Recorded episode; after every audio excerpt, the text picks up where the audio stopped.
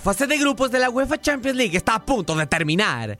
A falta de una jornada, los 32 equipos se jugarán la vida en la fecha 6, con la esperanza de clasificar a los octavos de final. Y tu DN Radio te trae el panorama del grupo F.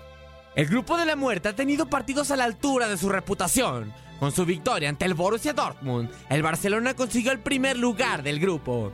Inter de Milán y Dortmund tienen 7 puntos cada uno. Sin embargo, el enfrentamiento directo, primer criterio de desempate, favorece al club italiano, por lo que el BVB está obligado a conseguir más puntos que el Visione. Con tan solo dos puntos, el Slavia Praga está completamente eliminado, dejando el segundo boleto a los octavos de final y el boleto a los 16 de final de la Europa League en disputa entre el Dortmund y el Inter.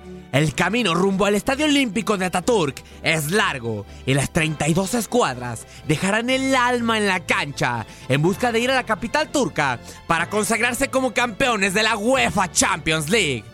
Para tu DN Radio, Max Andalón.